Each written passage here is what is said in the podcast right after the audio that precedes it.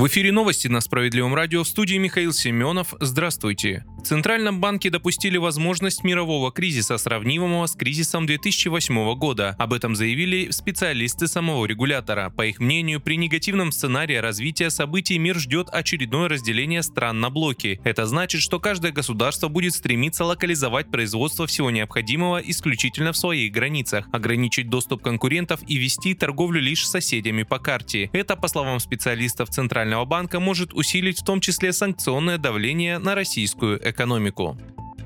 Больше половины россиян считают, что санкции вообще никак не влияют на их жизнь. Такие данные приводит Фонд общественного мнения. Оказалось, что 56% опрошенных уверены, что введенные ограничения не сказались на них. 25% ответили, что санкции совсем немного повлияли на жизнь, а 14% заявили о том, что серьезно ощутили на себе последствия. При этом те, кто отметили влияние санкций, говорят, что вводимые ограничения сказались в первую очередь на ценах и дефиците товаров.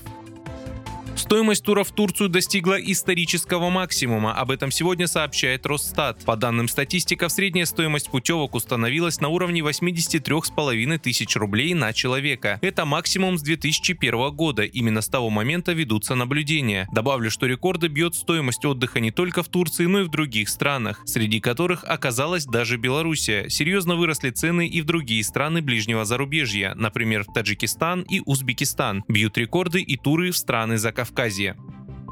Выпуск продолжит новости Центра защиты прав граждан. Только благодаря нашим специалистам неходячий больной смог получить инвалидную коляску. Супруг Анны Павловой инвалид первой группы. Он не может ходить. Ему необходима коляска. В этом году у средства передвижения истек максимальный срок годности. Ее должны были заменить. Бесплатно. Супруга инвалида обратилась в социальный фонд, чтобы получить положенное по закону, но даже спустя месяц оттуда так и не пришел ответ. Купить коляску за свой счет у семьи возможности нет. С просьбой о помощи женщина женщина обратилась в Центр защиты прав граждан. Там напомнили, что средства реабилитации должны выдать спустя 30 дней с момента обращения. Чтобы решить проблему быстрее, специалисты Центра подключили справедливо Роса Сергея Гребенщикова. Вместе правозащитники направили запрос в соцфонд, и это сработало. Анна Павлова сообщила, что коляску привезли сразу и поблагодарила специалистов Центра защиты прав граждан. Новый успех наших правозащитников. А я напомню, что центры работают по всей стране. В Туле ищите нас на улице Менделеевской, дом 2 2 дробь 8.